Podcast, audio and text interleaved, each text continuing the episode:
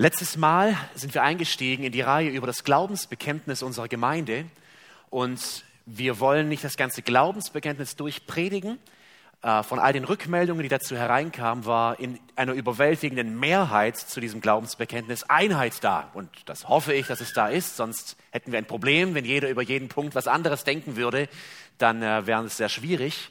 Aber mitunter Fragen, Einwände kamen zu diesem Thema, die Lehre der Erwählung. Und letzte Woche habe ich versucht zu zeigen, indem wir induktiv vorgegangen sind. Induktiv heißt nicht, ich habe eine Theorie und dann suche ich gewisse Stellen, die diese Theorie irgendwie bestätigen. So geht kein guter Wissenschaftler vor, so geht auch kein guter Theologe vor, sondern jemand, der es ernst meint, der nach Wahrheit sucht, der sucht möglichst viele oder der beobachtet möglichst viele Einzeldinge und versucht diese Einzelheiten dann zu einer Theorie oder in der Theologie würden wir sagen zu einer Lehre zusammenzufassen. Heißt es, dass dann immer alles klar ist, wie in den Wissenschaften? So wird euch, da werden viele Wissenschaftler aus ihren Fachbereichen sagen, ich habe viel verstanden, aber ich komme zu gewissen Punkten, da ist noch dunkel. Weiß ich nicht und verstehe ich nicht. Ähm, es war Chesterton, der gesagt hat, wenn du jemandem begegnest, bei dem alles Sinn, Sinn macht, dann bist du im Irrenhaus gelandet. Also nur die Irren, bei denen macht alles Sinn und die verstehen alles. Wer einen Kopf hat, einen Verstand hat, der kann ganz klar dazu stehen und sagen, es gibt Dinge, die weiß ich nicht und die verstehe ich nicht. Und davor bleibe ich stehen. Und so habe ich versucht zu zeigen, ups, dass das Neue Testament lehrt, dass Gott schon vor der Schöpfung manche Menschen auserwählt hat, um sie zu rechtfertigen, zu heiligen und zu verherrlichen. Diese Erwählung geschah allein aus Gottes, Gottes gnädigem und souveränen Ratschluss. Souverän heißt uneingeschränkt, völlig mächtig und unabhängig von jeglichem menschlichen Handeln. Nur die Erwählten können glauben und gerettet werden. Und diese Lehre wirft in jedem Menschen einen Widerstand oder Erwiderungen in sich hervor, wirft Fragen auf. Und diese Fragen sind gut. Manchmal habe ich es einfach nur Glauben. Aber es ist gut, wenn wir Fragen haben und wenn wir gute Fragen haben und sie untersuchen, dann verstehen wir die Dinge besser. Und so gibt es Fragen, und es sind viele, ich habe letzte Woche einige aufgeworfen, die wir uns heute näher anschauen wollen und die im Verlauf der Kirchengeschichte auch viel diskutiert wurden. Ich bitte euch nochmal daran zu erinnern, dass ich eine Annahme habe für dieses Thema und das ist nur Gottes Wort kann uns hier Klarheit geben. Die Kirchengeschichte kann helfen. Also wenn wir uns anschauen, zum Beispiel, was hat John Wesley, der ein Arminianer war, dazu gesagt und was hat Whitfield, der Calvinist war, dazu gesagt. Das kann uns enorm helfen, weil da müssen wir nicht immer bei Adam und Eva beginnen, sondern haben schon gewisse Deutungen und können uns viel besser orientieren. Das birgt aber auch Gefahren. Weil bevor ich eine Sache verstanden habe, sage ich, ich gehöre zu Wesley oder ich gehöre zu Whitfield oder ich gehöre zu Calvin oder ich gehöre zu Arminius. Und so birgt es Vorteile, aber auch Gefahren. Und noch wichtiger, wir müssen uns hüten, wenn wir Gottes Wort in jedem Thema lesen, durch Philosophie alles kaputt zu denken. Und damit habe ich gemeint, dass wir einen Verstand und Logik haben. Wir gehen ja gerade davon aus, dass ich logisch rede und dass jeder versteht aber dass es Lehren gibt, die Gott betreffen, die ich logisch nicht bis ins letzte Detail greifen und verstehen kann. Die Dreieinigkeit oder die Gottheit und Menschheit Jesu wären solche Lehren. Und ich wollte letzte Woche eigentlich kurz oder eigentlich diesen Konflikt, der damals aufkam in der Zeit der Reformation, beenden. Es hat nicht ganz gereicht. Wir haben letzte Woche gesehen, dass hier Arminius, deswegen der Name der, der Arminianismus, und äh, Johannes Calvin, deswegen der Calvinismus, in der Zeit nach der Reformation, also im, frühen, im späten 16., im frühen 17. Jahrhundert, ein Disput aufkam, wo erstmals die Lehre der Reformation angefochten wurde. Also in einer Sache waren sich alle großen Reformatoren einig.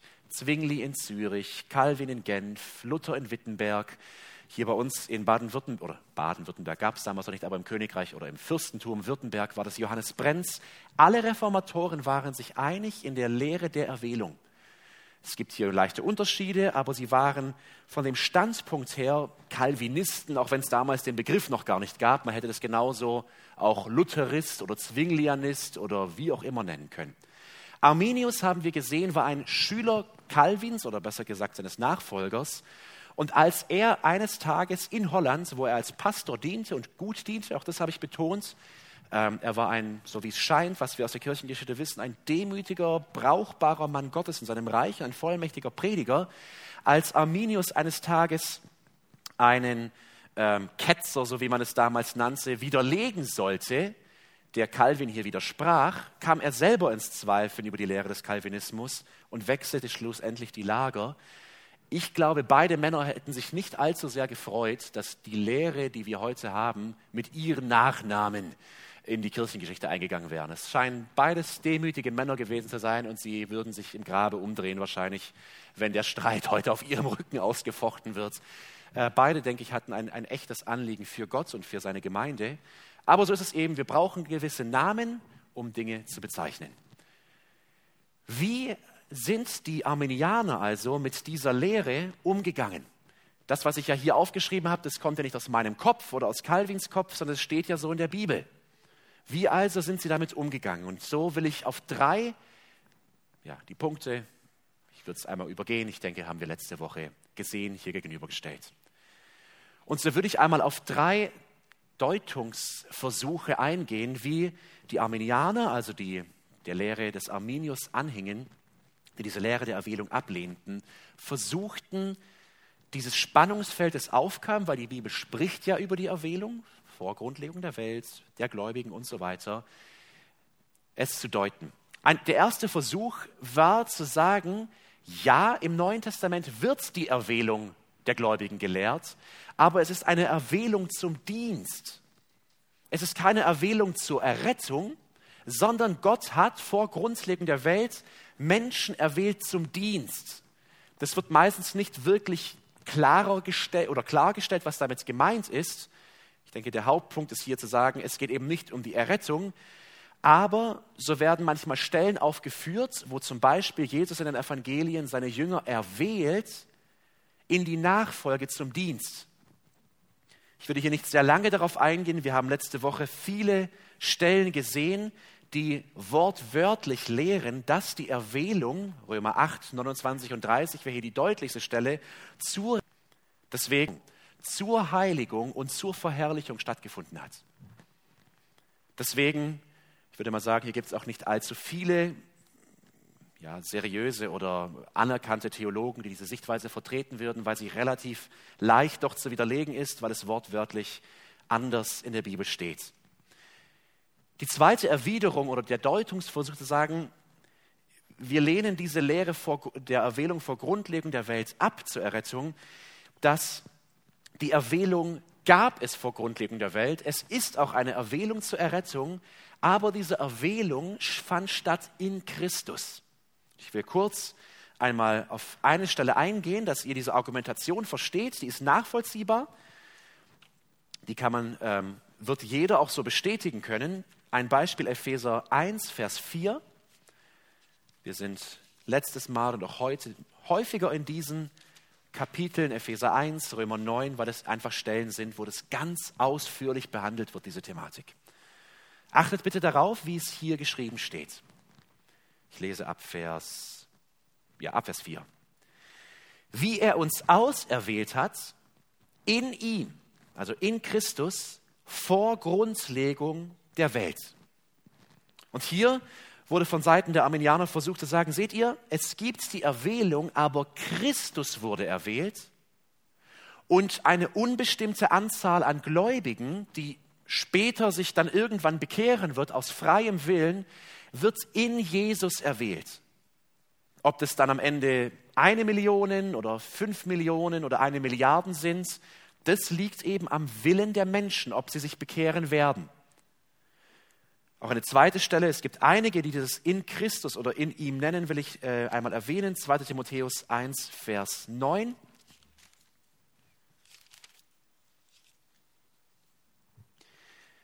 Der uns errettet hat und berufen mit heiligem Ruf, nicht nach unseren Werken, sondern nach seinem eigenen Vorsatz der Gnade, die uns in Christus, Jesus, vor ewigen Zeiten gegeben, jetzt aber offenbart worden ist. Auch hier könnt ihr es sehen, in ihm oder in Christus. verstehe die Argumentation, aber hier, ich würde nicht, ich kann nicht mitgehen mit dieser Argumentation, denn hier wird gesagt, in Christus sind Gläubige erwählt. Aber wenn wir einfach nur den Text lesen, indem wir die Grammatik anwenden, sehen wir in jedem Text, es gibt noch weitere, folgenden Aufbau im Satz. Ich hoffe, ihr erinnert euch noch an Grammatik Klasse 5 oder 6. Ich habe gerade wieder mit meinen Schülern angefangen, Objekt und das Ganze uns anzuschauen. Da merkt man, wenn man die Bibel liest, es hilft tatsächlich, da aufzupassen. Wie ist dieser Satz jedes Mal aufgebaut? Das Subjekt, also der Handelnde, ist Gott. Immer. Gott ist es, der erwählt, der etwas tut, er erwählt und das Objekt, also der, mit dem etwas gemacht wird, ist der Mensch. Es ist nie Jesus, es ist der Mensch. Also Gott, der Handelnde, erwählt einen Menschen oder mehrere Menschen. Wie macht Gott das? Das wäre ein Adverb, also das Adverb, äh, ein, ein Modaladverb, also wie etwas passiert. Er macht es in Christus. Und so ist die Logik der Grammatik, und das versteht jeder Leser, auch wenn er es verstehen will, es ist nicht Christus erwählt, sondern es sind Menschen, Gläubige erwählt, wie aber in Jesus. Und ich denke, da wird jeder Mensch mitgehen und sagen, natürlich, wie sonst? Durch wen sind wir sonst gerechtfertigt? Wer heiligt uns? Wer vertritt uns vor Gott? Es ist Christus, aber es heißt nirgendwo hier einfach von der Logik des Textes, dass Christus erwählt werde. Es sind Gläubige. Und so muss auch das zurückgewiesen werden, auch weil explizit in der Bibel davon gesprochen wird, dass Gott bestimmte Menschen auserwählt, ohne in Christus, zum Beispiel Apostelgeschichte 13, 48. Die Stelle habe ich letzte Woche vorgelesen, werde sie später noch einmal vorlesen, deswegen würde ich es hier einmal lassen. Deswegen, ich verstehe hier diese Deutung, aber ich muss sagen, das ist ein eher angestrengter Versuch, das, was da steht, nicht da stehen lassen zu wollen. Der dritte Punkt, das ist der Punkt, der, den wir am meisten hier zu Rate ziehen sollten. Und das war auch die Sicht, die Arminius selber und dann auch in, dieser, in diesem Konzil von Dordrecht, äh, wo die, wieso wurde diese Lehre von den Arminianern vertreten, dass Gott erwählt hat, er hat Gläubige erwählt, also Menschen, nicht Christus, sondern Gläubige, aber er hat sie in Vorkenntnis erwählt. Und diese Stellen wollen wir uns anschauen. Bitte einmal lassen starten mit Römer 8, 29.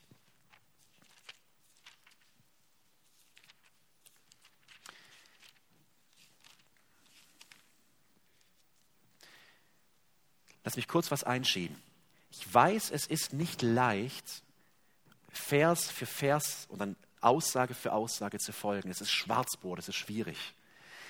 Aber selbst wenn du sagst, das Thema, was, was mache ich genau damit, so lernen wir die Bibel zu lesen. So lernen wir die Bibel auszulegen, auch in unserem persönlichen Bibelstudium. Deswegen ich würde dich ermutigen, versuch zu folgen und merke dir gerne auch Einwände. Ich würde mich wirklich freuen, wenn auch später Geschwister kommen und sagen, aber hier steht doch und wir auch weiter darüber sprechen können. Römer 8, 29 schaut genau, was da steht. Hier heißt es in, diesem, in dieser Kette der Errettung, dieser Perlenkette der Errettung, ich lese ab 8, 28, wir wissen aber, dass denen, die Gott lieben, alle Dinge zum Guten mitwirken, denen, die nach Vorsatz berufen sind. Jetzt kommt es, denn welche er zuvor erkannt hat, die hat er auch zuvor bestimmt. Und das lässt uns aufhorchen. Was macht hier dieses erkannt und vor allem, was heißt dieses, die er erkannt hat? Wenn wir sagen, ich habe dich erkannt, dann meinen wir damit ja, hey, du hast dich verkleidet und ich habe aber genau entdeckt, wer du bist. Offensichtlich kann das hier nicht gemeint sein. Also lassen wir es kurz stehen, ich lasse es noch offen, komme gleich darauf zurück, würde gerne erst noch die zweite Stelle vorlesen, wo es ähnlich heißt. 1. Petrus 1, Vers 2.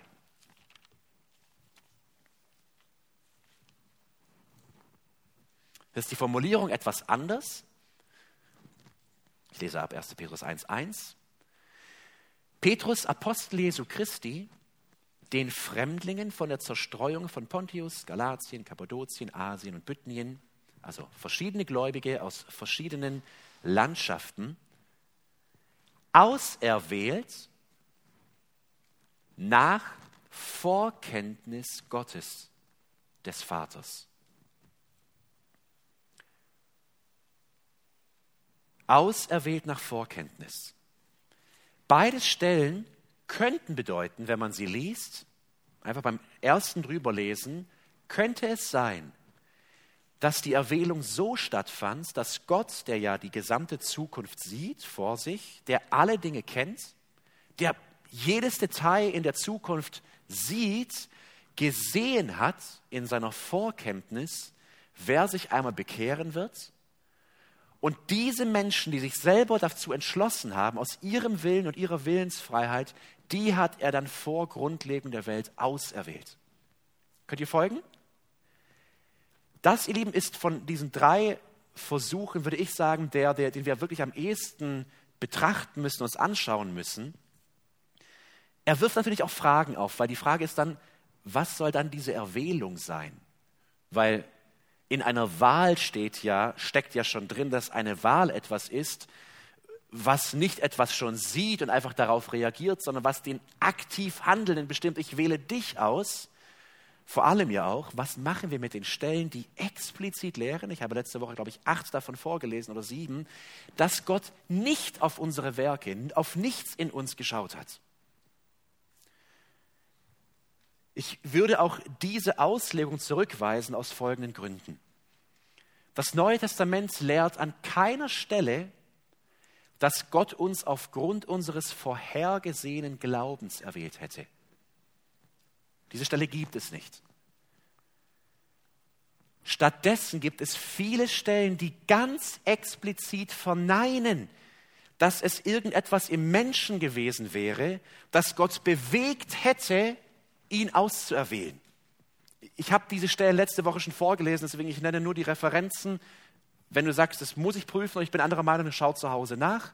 2. Timotheus 1, Vers 9, Römer 9, 6 bis 11 und Römer 11, 5 bis 8. Alle diese drei Stellen lehren ausdrücklich, dass es nichts war, was im Menschen war, was Gott dazu bewegt hätte, sondern reine Gnade und, es heißt dort häufiger, sein reiner Entschluss nach Vorsatz, also weil er es wollte. Stattdessen wird es in dieser Art, in diesem Einwand, also erwählt nach Vorkenntnis Gottes, gedacht oder dieser Vers so ausgelegt, dass erkannt hier bedeutet, dass Gott etwas gesehen hat und dass er daraufhin handelt.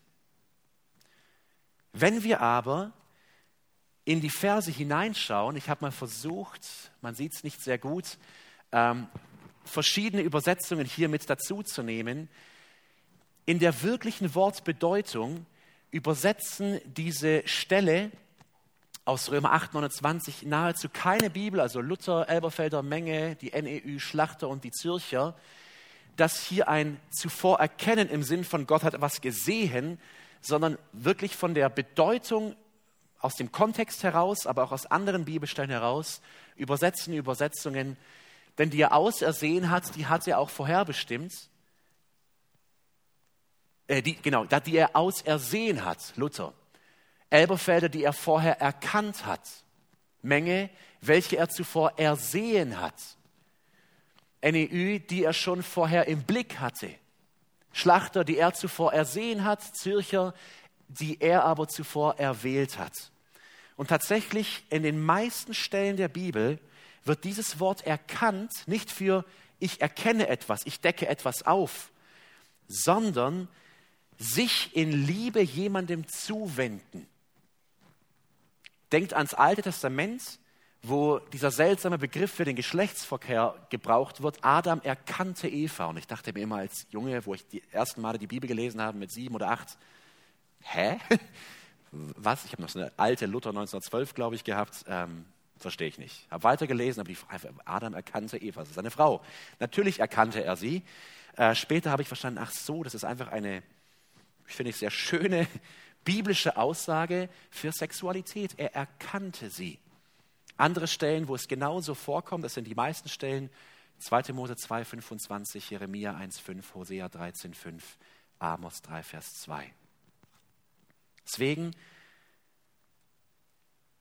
würde ich sagen, dieses Wort nach Vorkenntnis oder die er zuvor erkannt hat, kann nicht bedeuten, dass Gott etwas in Zukunft gesehen hat und daraufhin erwählt hat, sondern vielmehr in diesem Sinne, wie die Bibel diesen Begriff gebraucht, sich in Liebe zuwenden oder auch, wie es hier heißt, sich jemanden ausersehen oder zuvor ersehen. Ich gebe noch einige Punkte, ich will nicht zu lange darauf eingehen. Wenn du sagst, das ist aber meine Auffassung, würde ich mich freuen, wenn wir uns vielleicht nochmal zusammen hinsetzen können, auch du deine Einwände bringst und wir vielleicht nochmal unter vier oder weniger oder mehr Augen darüber sprechen. Also, ja, nicht weniger, ich meine einfach mit einigen Menschen darüber sprechen, aber nicht im großen Rahmen. Weniger Augen wie vier wäre wirklich schwierig. Ich fasse zusammen diesen ersten Punkt. Alle Versuche, die hier unternommen werden, um die Lehre der Erwählung wie sie explizit gelehrt wird in der Bibel, anders zu interpretieren, sind nicht hinreichend zu verstehen, dass ich sage, okay, ich kann aufgrund dieses Wortes, zum Beispiel zuvor erkannt, ein ganzes Kapitel wie Römer 11 oder eine ganze Verspassage wie Epheser 1, 3 bis 11 nehmen und sie in ein anderes Licht setzen, sondern es gilt, es ist ein grundlegendes Auslegungsprinzip, ich deute unklare Stellen oder ich deute Einzelversen mit klaren Stellen oder mit ganzen Lehrtexten. Das ist einfach ein logisches, ähm, eine logische Herangehensweise, wie wir einen Text lesen müssen. Und ich denke, hier ist auch eine große Einheit bei den Auslegern. Dennoch gibt es neben diesem Punkt, und jetzt komme ich zum eigentlichen Thema von heute, Erwiderungen gegen die Lehre der Erwählung. Und diese Erwiderungen, die haben ihren Platz und die sind gut. Ich mache das nicht, um zu sagen, das wischen wir jetzt weg alles, sondern es sind gute, echte Fragen, die auch ich habe die ich habe und die auch ich lange nicht bis ins letzte Detail gelöst habe, auch nicht lösen kann, muss ich in aller Demut auch sagen, weil mein Verstand hier an gewisse Grenzen. Eine Erwiderung, ein Spannungsfeld entsteht. Und ich werde dieses Spannungsfeld heute nicht ganz lösen können. Eine Erwiderung ist die Lehre der Erwählung. Sie würde ja bedeuten, dass Gott die Verlorenen zur Verdammnis vorherbestimmt hat. Herein sagt, was für ein Gott, der Menschen erschafft und von vornherein sagt, du kommst in den Himmel und du kommst in die Hölle. Die erste Sache, die wir hier beachten müssen, so wichtig diese Frage ist, es ist kein biblischer Einwand, es ist ein philosophischer Einwand. Was meine ich damit? An keiner Stelle unternimmt die Bibel überhaupt diesen Versuch, diese Frage aufzuwerfen und zu beantworten. Die Bibel wirft viele andere Fragen auf, in Hiob, ähm, in Römer 9 und in anderen Kapiteln, in den Propheten, aber diese Frage lässt die Bibel einfach stehen. Das heißt, es ist eine Frage, die in uns Menschen hochkommt, die aber nicht aus der Bibel direkt kommt. Das bedeutet, wir haben keine abgeschlossene biblische Autorität, also einen festen Lehrtext, wo wir diese Frage in vollster Zufriedenheit beantworten könnten. Aber es gibt viele Indizien oder einzelne Texte und ich will versuchen, diese Lehre oder diesen Einwand biblisch zu erklären. Lesen wir die Bibel genau, so ist meines Erachtens unmissverständlich klar, dass Gott manche Menschen zum Heil erwählt. Ich habe diese Stellen letzte Woche lang und breit erklärt dass Gott aber auch an anderen Menschen vorübergeht und mit Schmerz entscheidet, an ihnen vorüberzugehen und sie in ihren Sünden zu belassen. Ich will einige Stellen vorlesen, die diese Sicht auf diese Lehre der Verwerfung, also warum rettet Gott nicht alle Menschen dann, warum gehen einige oder viele Menschen verloren, durch einige Stellen belegen. Judas 4, in Judas 4, das ist ja ein Brief, der stark auf Irrlehrer eingeht. Und hier schreibt Judas gleich zu Beginn seines Briefes, Judas Vers 4, denn gewisse Menschen haben sich heimlich eingeschlichen, die längst zu diesem Gericht vorher aufgezeichnet sind. Gottlose, welche die Gnade unseres Gottes in Ausschweifung verkehren und unseren alleinigen Gebieter und Herrn Jesus Christus verleugnen. Ich wäre vorsichtig bei diesem Vers, es ist nur ein Einzelvers mit einer kurzen Aussage, aber so wie wir diesen Vers verstehen beim ersten Lesen, bedeutet es, dass da Menschen sind in dieser Gemeinde, an die Judas schreibt. Es sind Irrlehrer, die machen riesige Probleme in dieser Gemeinde. Und diese Irrlehrer sind längst, also es ist bereits fest, zu einem Gericht, und wenn man diesen Brief liest, dann merkt man genau, welches Gericht er meint, das ist das ewige Gericht, aufgezeichnet sind. Er nennt sie hier Gottlose.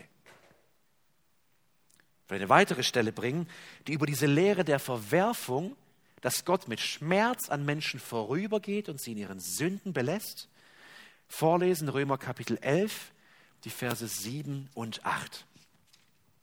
Lass uns hier im Hinterkopf behalten, wie der Römerbrief aufgebaut ist. Die systematischste und deutlichste Abhandlung darüber, was das Evangelium ist. Und Kapitel 11 ist das letzte Kapitel dazu. Elf Kapitel lang erklärt Paulus das Evangelium in all seinen Tiefen und Breiten. Und jetzt in Kapitel 11 geht er auf die jetzige Situation ein, in der wir heute auch noch stehen, nämlich dass gerade Heiden das Heil bekommen von Gott. Wir alle, ich habe das irgendwie erst später verstanden, ich bin ein Heide. Ich habe mich irgendwie immer so beim Bibellesen zu den Juden gezählt, weil das sind irgendwie so die Helden und so weiter. Irgendwann habe ich gemerkt, ich bin ja einer von den Barbaren, die in den Heiden, ja, als vermutlich ab Nachkomme der Germanen irgendwann mal oder was auch immer. Ähm, und jetzt wirft er hier die Frage auf, wie können jetzt diese Barbaren, diese Heiden das Evangelium haben, aber das Volk Israel nicht? Und dann schreibt er in Römer 11, die Verse 7 und 8, Was nun? Was Israel sucht, das hat es nicht erlangt. Aber die Auserwählten haben es erlangt. Die übrigen aber sind verhärtet worden. Wie geschrieben steht, Gott hat ihnen einen Geist der Betäubung gegeben, Augen, dass sie nicht sehen und Ohren, dass sie nicht hören, bis auf den heutigen Tag. Das schreibt Paulus Anfang 60 nach Christus. Und wir müssen sagen, knapp 2000 Jahre später, immer noch bis auf den heutigen Tag, sind den Juden die Augen verschlossen.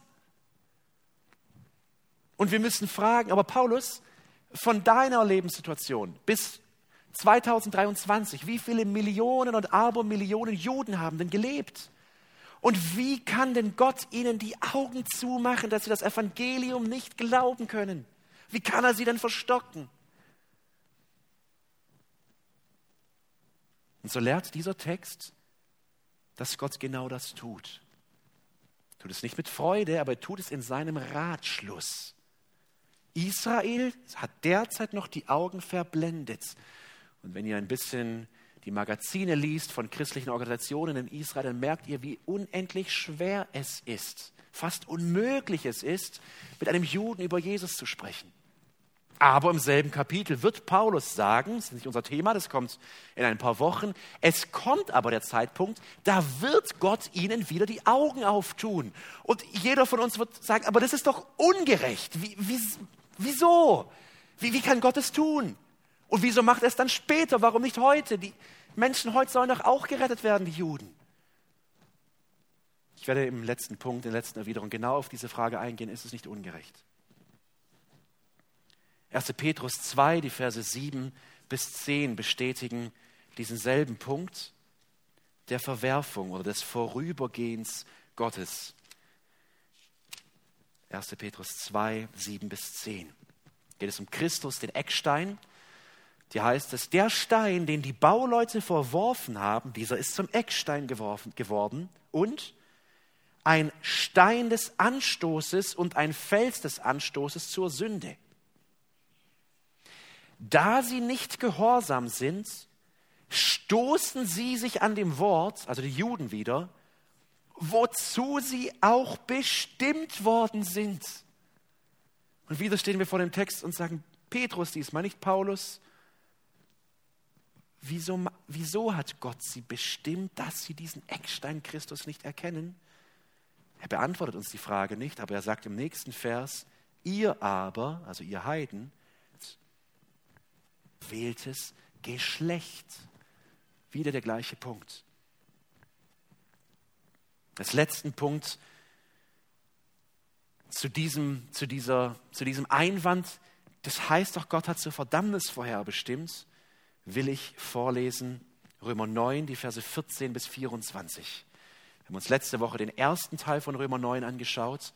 Ich will den zweiten Teil jetzt anschauen. Und ihr Lieben, dieses Kapitel, es ist so logisch und klar, dass man nichts weiter tun muss, als es langsam zu lesen und die Dinge stehen zu lassen. Aus meiner Sicht, es, es zerbricht oder an, jeder Einwand zerbricht an diesem Felsen von Römer 9, der so klar in dieser Frage ist. Ich lese ab Vers 14. Was sollen wir nun sagen? Ist etwa Ungerechtigkeit bei Gott? Auch hier die Frage, Ungerechtigkeit im Sinne dazu, dass er Israel jetzt verworfen hat und uns Heiden das Evangelium frei zur Verfügung gestellt hat. Und wir glauben können, aber sie nicht. Ist es nicht ungerecht? Das sei ferne. Denn er sagt zu Mose, ich werde begnadigen, wen ich begnadige. Und ich werde mich erbarmen, wessen ich mich erbarme. Also liegt es nun nicht an dem Wollenden, noch an dem Laufenden, sondern an dem begnadigenden Gott. Denn die Schrift sagt zum Pharao, eben hierzu habe ich dich erweckt, damit ich meine Macht an dir erweise und damit mein Name verkündigt werde auf der ganzen Erde. Und jetzt fasst er es in Vers 18 zusammen. So denn, wen er will, begnadigt er, und wen er will, verhärtet er. Achtung, das heißt nicht, wen er will, begnadigt er und wen er will, verwirft er aber er verhärtet. Und das wirft in uns die Frage auf, wenn Gott das alles tut, wieso macht er uns dann überhaupt verantwortlich? Gut, dass du fragst. Vers 19, Paulus wusste, dass wir es fragen. Genau darauf geht er jetzt ein. Du wirst nun zu mir sagen, warum tadelt er denn noch? Denn wer hat seinem Willen widerstanden? Wer bist du denn, o oh Mensch? Du das Wort nimmst gegen Gott? Wird etwa das Geformte zu dem, der es geformt hat, sagen, warum hast du mich so gemacht? Oder hat der Töpfer nicht Macht über den Ton, aus derselben Masse das eine Gefäß zur Ehre und das andere zur Unehre zu machen? Wenn aber Gott, willens seinen Zorn zu erweisen und seine Macht kundzutun, mit vieler Langmut ertragen hat die Gefäße des Zorns, die zubereitet sind zum Verderben. Und damit er kundtäte den Reichtum seiner Herrlichkeit an den Gefäßen der Begnadigung, die er zuvor zur Herrlichkeit bereitet hat. Ich kann nicht auf alles eingehen und ich glaube, diese Stelle ist klar. Diese Stelle lehrt unmissverständlich, Gott erwählt einige Menschen zu, zur Sohnschaft, zu Söhnen. Das steht in 9 Vers 8. Andere aber verhärtet er und sie werden am Ende verworfen. In der Theologie wird häufig versucht, diese Aussage in dem Begriff doppelte Prädestination zusammenzufassen. Und ich halte den Begriff nicht für gut oder hilfreich und ich vertrete diese Auffassung auch nicht, weil doppelte Prädestination oder man könnte auch sagen doppelte Erwählung, also zum Heil und zur Verwerfung, würde bedeuten, wirklich dieses Bild, und nochmal, wir reden jetzt über Gott, das ist so schwierig, wir wollen ja keine Karikatur davon erschaffen, aber als hätte Gott vor Grundlegung der Welt in einer völlig gleichen Weise wie ein Schachbrett aufgestellt, er gerettet, er verworfen.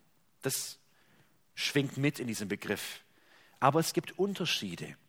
Unterschiede in der Lehre der Erwählung. Da ist die Ursache für die Errettung die Freude Gottes. Epheser 1, 3 bis 6. Gott freut sich darüber. Hesekiel 33, 11 sagt aber, dass die Verwerfung etwas ist, was Gott Kummer macht, nicht Freude, was ihm Schmerz bereitet und nicht Freude. In der Lehre der Erwählung lesen wir in der Bibel, dass Gott, der aktiv Handelnde ist, der in Liebe Menschen erwählt zur Errettung. Die Ursache ist seine Gnade.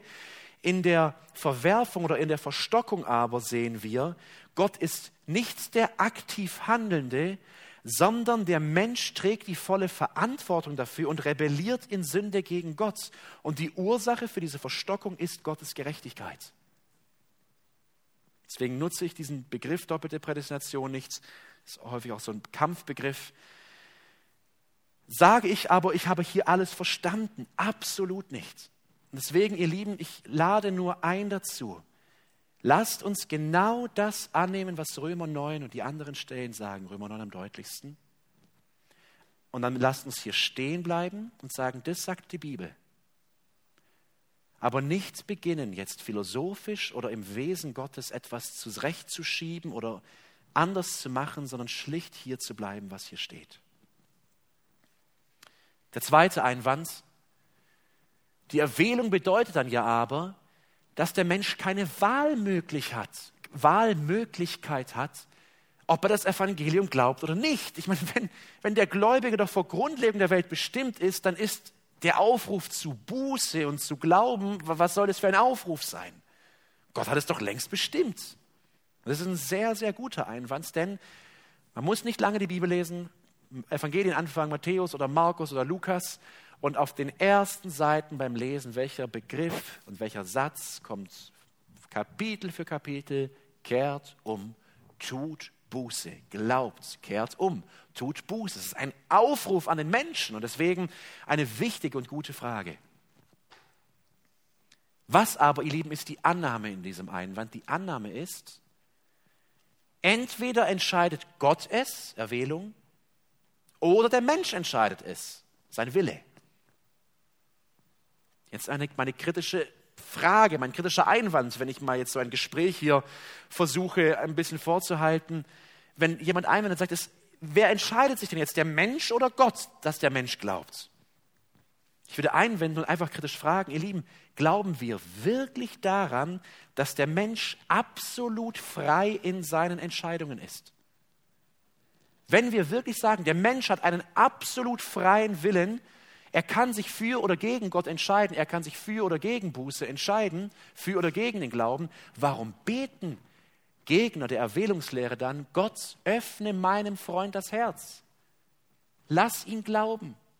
Mach sein Herz weich. Lass ihn umkehren. Ich ertrage es nicht. Bitte rette ihn. Ich wundere mich aber in einer Gebetszeit, als ob wahre Gläubige, wenn sie zusammenkommen, um nicht in einem theologischen Disput darüber sind, alle gleich beten und alle das Gleiche von Gott erwarten, nämlich Gott, greif ein. Moment, das macht er doch nicht. Er hat doch den Mensch den ganz freien Willen gelassen, oder? Oder wir sind in einer Situation und sagen, ist da Streit und Konflikt und wir kommen nicht weiter. Beten wir nicht so jeder, ob er sagen würde, ich bin Arminianer oder ich bin Calvinist oder ich bin mittendrin oder was auch immer, würde nicht jeder Gläubige beten, Gott, bitte öffne doch Bruder X die Augen. Lass doch Schwester X umkehren. Niemand betet, bitte Gott, lass ihm doch seine Willensfreiheit, dass er sich jetzt aus ganz freien Stücken dazu entscheidet, umzukehren und diesen Konflikt zu bewältigen. Wir erwarten doch von Gott, greif ein. Und damit sagen wir in irgendeiner Art und Weise, auch wenn wir es nicht verstehen, Gott, du musst handeln, du musst was tun. Wir, wir kommen um, das bringt so nichts. Ich würde sagen, kein gläubiger Christ glaubt wirklich, dass Gott dem Menschen einen absoluten freien Entscheidungswillen zugesteht. Ich würde sagen, er wäre dann nicht einmal Christ, weil dann wäre Gott ein stummer Beobachter, der da sitzt und zuschaut in der Regel oder ich habe wenige oder keine wirkliche Erklärungen gefunden von armenianischer Seite. Wie ist es denn dann mit den Entscheidungen wirklich? Warum betet dann auch ein Armenianer, dass Menschen zum Glauben kommen? Sie werfen den Einwand häufig ein, aber erklären ihn selten weiter. Und ich würde gerne auf diesen Punkt eingehen, der ist so wichtig. Und ihr Lieben, das ist jetzt nicht leicht, aber von dem, wie ich die Bibel verstehe, ist das das Nächste, wie wir an dieses Mysterium von Gott ist absolut souverän und mächtig und er tut, was immer ihm gefällt. Und der Mensch hat doch echte Entscheidungen. Aus meiner Sicht kommen wir am ehesten ran, um das zu verstehen, wenn wir Folgendes begreifen oder annehmen. Die Bibel lehrt, dass jedes Ereignis, nicht nur die Errettung, jedes Ereignis eine vollkommen göttliche und eine vollkommen natürliche Ursache hat. Man könnte sagen, es gibt für alles, was in dieser Welt passiert, zwei Ursachen. Und jetzt beginnt es schon unlogisch zu werden für unsere Logik, weil wir haben eine Ursache. Der Stift fällt und die Ursache, das ist eine Ursache, die Gravitationskraft. Es gibt nicht drei Ursachen dafür, es gibt eine. Aber lasst uns in einige Stellen schauen. Und ich versuche das durch ganz viele Belege aus verschiedenen Lebensbereichen aufzuzeigen. Und es ist echt trivial. Also man denkt, hey, ja, logisch ist es ja in diesen Themen so, aber dann lasst uns das mal konsequent durchdenken. Psalm 147, Vers 8. Wir lernen in der Bibel, dass es zwei Ursachen für das Wachstum von Pflanzen gibt. Psalm 147, Vers 8. Ihm, der die Himmel mit Wolken bedeckt, der Regen bereitet für die Erde, der Gras sprossen lässt. Und jeder Naturwissenschaftler einwendet und sagt, Moment, Gras sprost, aber dann kommt da Photosynthese und er wird jetzt eine Reihe von naturwissenschaftlichen Phänomenen bringen und sagen, das ist die Ursache, warum Gras wächst und Blumen. Das ist nicht Gott. Und in gewisser Weise würde ich ihm zustimmen und sagen, ja, all diese Naturprozesse sind die Ursache, dass Gras und Pflanzen wachsen. Gleichzeitig aber lehrt die Bibel, es ist Gott, der sie wachsen lässt. Interessanterweise haben wir hier überhaupt kein Problem, das so stehen zu lassen, sagen, begreife ich es wirklich? Nicht ganz, aber okay, kann ich annehmen. Zwei Ursachen für Regeln, Regen, Hagel, Schnee, Gewitter. Will es ein bisschen abkürzen aus Zeitgründen. Ich denke auch, der Punkt ist klar. Psalm 147, Psalm 135, Hiob 37, all diese Kapitel in der Bibel lehren, lehren explizit, Gott sendet Hagel, Schnee, Regen, Gewitter. Der Naturwissenschaftler würde sagen, Moment, Moment, dann wird jetzt eine Abhandlung uns über Wolken und was da nicht alles kommt in der Meteorologie. Und wir würden als Christen darstellen und sagen, absolut, ich kann alles durch natürliche Prozesse und Ursachen wissenschaftlich aufzeigen. Und trotzdem sage ich dir, es ist Gott, der diese Dinge verursacht. Es gibt zwei Ursachen. Es gibt zwei Ursachen für die Nahrungsaufnahme und den Tod in der Tierwelt. Psalm 104, Vers 27, Matthäus 6, 26, hier heißt es, Gott füttert die Tiere und der Atheist würde sagen, so ein Unsinn, die suchen sich ihr Futter selbst. Und wir würden sagen, ja, beides, ja. Jetzt aber kommen wir, bei diesen Dingen nehmen wir es gerne an, zu Bereichen, wo es schwierig wird für uns. Es gibt zwei Ursachen für den Aufstieg und Niedergang aller Völker. Die Bibel lehrt und sagt, es ist die Ursache, dass Völker groß werden, dass sie vernichtet werden. Gott verursacht es. Daniel 4, 34 und 35.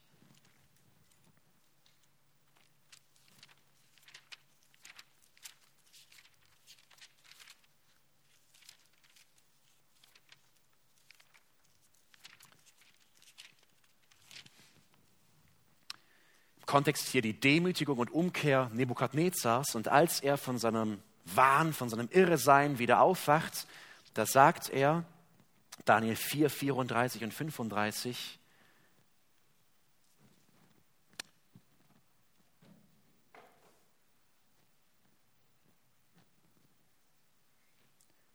Das stimmt nicht, es gibt kein Daniel 4, 35, das habe ich falsch aufgeschrieben.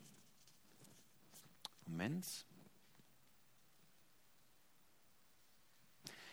4 ab 31. Und am Ende der Tage erhob ich, Nebukadnezar, meine Augen zum Himmel und mein Verstand kam mir wieder und ich pries den Höchsten und ich rühmte und verherrlichte den ewig Lebenden, dessen Herrschaft eine ewige Herrschaft ist und dessen Reich von Geschlecht zu Geschlecht währt. Und alle Bewohner der Erde werden wie nichts geachtet. Und nach seinem Willen tut er mit dem Herr des Himmels und mit den Bewohnern der Erde. Und da ist niemand, der seiner Hand wehren und zu ihm sagen könnte, was tust du? Zur selben Zeit kam mir mein Verstand wieder und zur Ehre meines Königtums kam mir meine Herrlichkeit und mein Glanz wieder. Und meine Räte und meine Gewaltigen suchten mich auf und ich wurde wieder in mein Königtum eingesetzt. Und ausnehmende Größe wurde mir hinzugefügt. Nun rühme ich Nebukadnezar und erhebe und verherrliche den Gott des Himmels, dessen Werke allesamt Wahrheit und dessen Wege recht sind und der die zu erniedrigen vermag, die stolz einhergehen. Gott, er tut mit den Bewohnern und den Mächtigen dieser Erde, was er will. Und genauso lernen wir es ja und so beten wir auch regelmäßig von dieser Kanzel, Gott ist es, der Regierende einsetzt. Er ist die Ursache für jedes Imperium dieser Welt. Und gleichzeitig sagen wir, da gibt es Wahlen, es gibt einen Putsch, es gibt gewaltsame Aufstände. Ist nicht das die Ursache? Es gibt zwei Ursachen für die Empfängnis des Lebens und für den Tod. Psalm 139, Vers 16, hier 14, Vers 5. Und es gibt eine ganz natürliche Ursache. Und so, ihr Lieben, würde ich nach meinem besten Verständnis sagen, das Wort lehrt, es gibt zwei Ursachen für die Umkehr eines Sünders. Und die erste Ursache dafür ist Gottes Ratschluss und Ruf. Ich will noch einmal vorlesen, 2. Timotheus 1, Vers 9. Die Stelle immer wieder gelesen.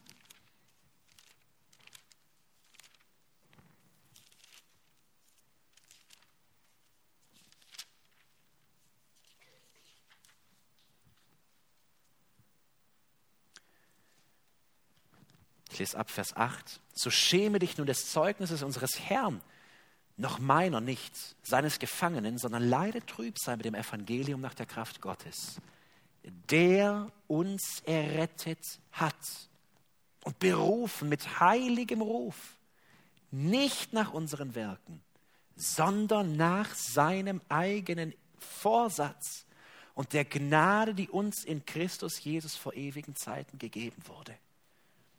Nahezu alle Aspekte dieser Definition, die ich anfangs gebracht habe, sind in diesem Vers. Und nach diesem Vers müssen wir sagen, wer verursacht die Umkehr und den Glauben eines Sünders? Nach diesem Vers müssen wir sagen, es ist Gott. Er ist die Ursache. Jetzt lasst uns in Matthäus 23, 37 gehen. Jesus spricht hier, Matthäus 23, 37.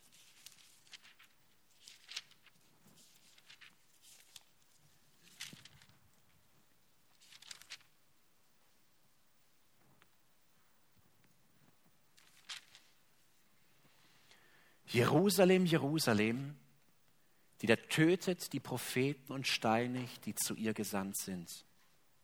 Wie oft habe ich deine Kinder versammeln wollen, wie eine Henne ihre Küken versammelt unter ihre Flügel. Und ihr habt nicht gewollt. Apostelgeschichte 2, 37 und 38, genau die gleiche, wie scheint gegenteilige Aussage, dass da die Ursache im Menschen zu finden ist, ob er umkehrt oder nicht. Apostelgeschichte 2, 37 und 38. Als sie aber das hörten, was Petrus predigt, drang es ihnen durchs Herz und sie sprachen zu Petrus und den übrigen Aposteln, was sollen wir tun? Nicht, was soll Gott tun? Was sollen wir tun? Die Antwort, tut Buße, kehrt um. Was ist nach diesen Versen die Ursache für die Umkehr eines Sünders? Dass er Buße tut, dass er umkehrt. Und ihr Lieben, ich appelliere an uns, lasst uns wie in jedem anderen Punkt, den ich vorher vorgelesen habe, es stehen lassen und sagen, es gibt zwei Ursachen, dass ich hier sitze und glaube, dass Jesus für meine Sünden gestorben ist. Ich habe Buße getan, das ist die eine Ursache. Ich habe das Evangelium gehört und ich habe geglaubt. Und gleichzeitig weiß ich, in mir wäre nichts gewesen, um ihm zu glauben, wenn es nicht die erste Ursache gegeben hätte, dass Gott mich vor Grundlegung der Welt dazu erwählt hat und mein Herz zu dieser Zeit geöffnet hat, wie es in Apostelgeschichte 13, 48 heißt. Ist das Spannungsfeld damit ganz aufgelöst? Nein. Aber ich denke, so kommen wir der Sache am nächsten, wie die Bibel es lehrt. Als letzter Einwand wahrscheinlich, auf den ich noch kurz eingehen möchte, ich schaffe es wieder nicht ganz, die Lehre der Erwählung ist ungerecht. Es ist ungerecht. Das ist vielleicht der emotionalste Einwand und ich verstehe ihn und ich empfinde ihn auch. Wenn ich mir dieses Thema vor Augen führe und es durchdenke, ich kann es drehen und wenden, ich komme zu dem Punkt, dass ich sage, aber Gott, wenn du doch die Macht hast, Menschen zur Umkehr zu bewegen, warum nicht alle? Oder mein Bruder oder und das von meinem, von meinem Empfinden ist es emotional und es schmerzt. Und das verstehe ich auch nicht ganz. Aber ihr Lieben, lasst uns das einmal durchdenken. Wer das sagt, die Lehre der Erwählung ist aber ungerecht, der sagt ja eigentlich, ich glaube an einen Gott, der jedem Menschen genau dieselbe Chance gibt, an ihn zu glauben. Weil sonst wäre es wirklich ungerecht. Wenn es am Menschen liegt und Gott völlig andere Voraussetzungen gibt, uns dem einen viel schwerer macht zu glauben, weil er halt leider irgendwo in Ozeanien geboren ist und sein Leben lang nicht mal den Namen Jesus hört, geschweige denn die Bibel liest, und den Pastorensohn schafft, der, ob er will oder nicht, mit der Muttermilch das Evangelium hört, ja, dann habe ich ein Riesenproblem, weil ich sage, ja, was ist das denn für ein Gott? Das ist doch ungerecht. Und in diesem Punkt, da wird die Debatte oft emotional und ich verstehe es. Und da gibt es dann manche Leute, die sagen, das ist nicht mein Gott, der so ungerecht wäre. Ich glaube doch an einen Gott der Liebe.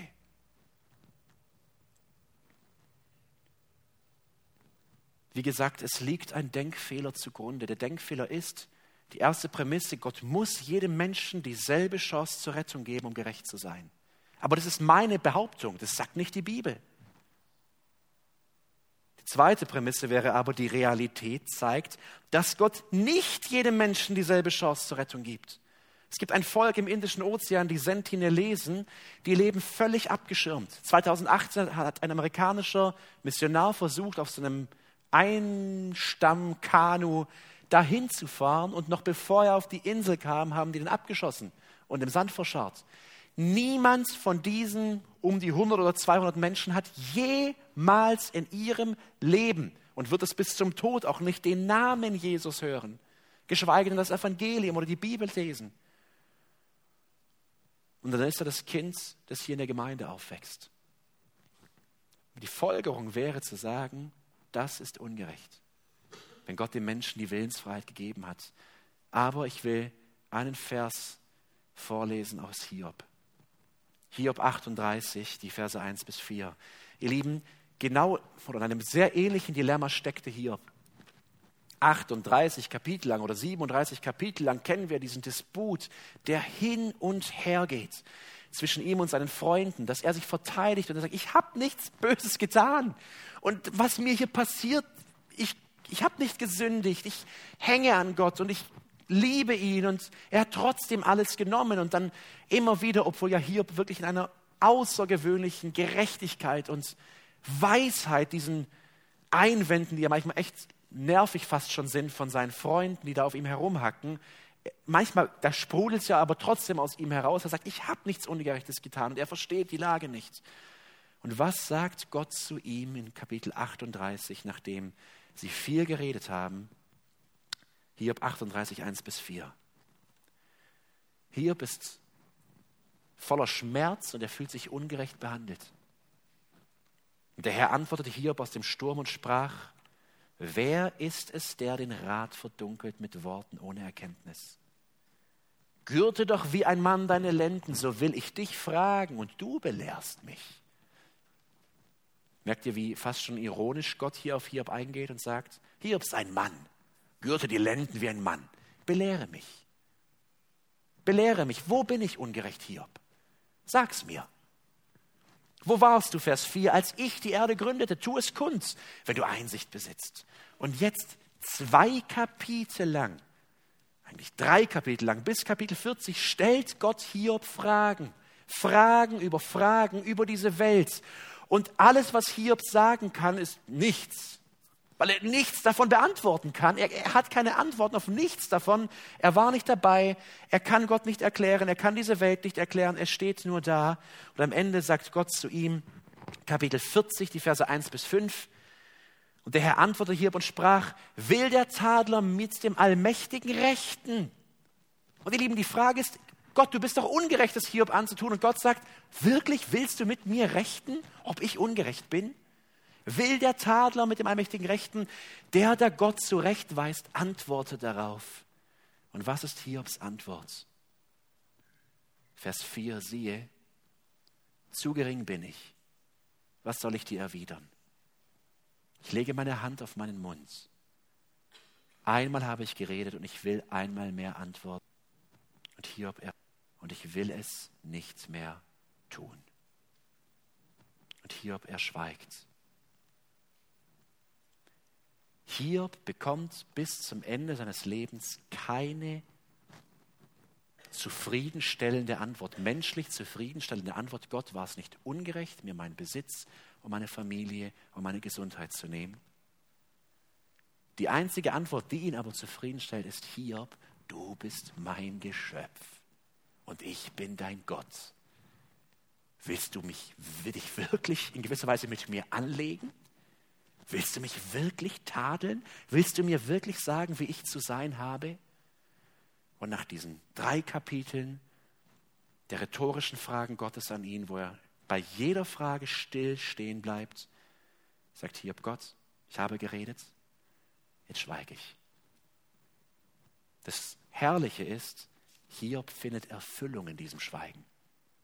Er findet Erfüllung und Glück und Zufriedenheit in Gott. Ich kann es nicht erklären. Aber er betet diesen Gott an und er folgt ihm nach. Und ihr Lieben, das sollten wir auch tun. Und wenn du vielleicht hier bist und das vielleicht auch schon gesagt hast, aber dieser Gott, der Menschen erwählt, ist nicht mein Gott. Nach den Stellen, die wir gesehen haben, würde ich antworten, in Liebe antworten.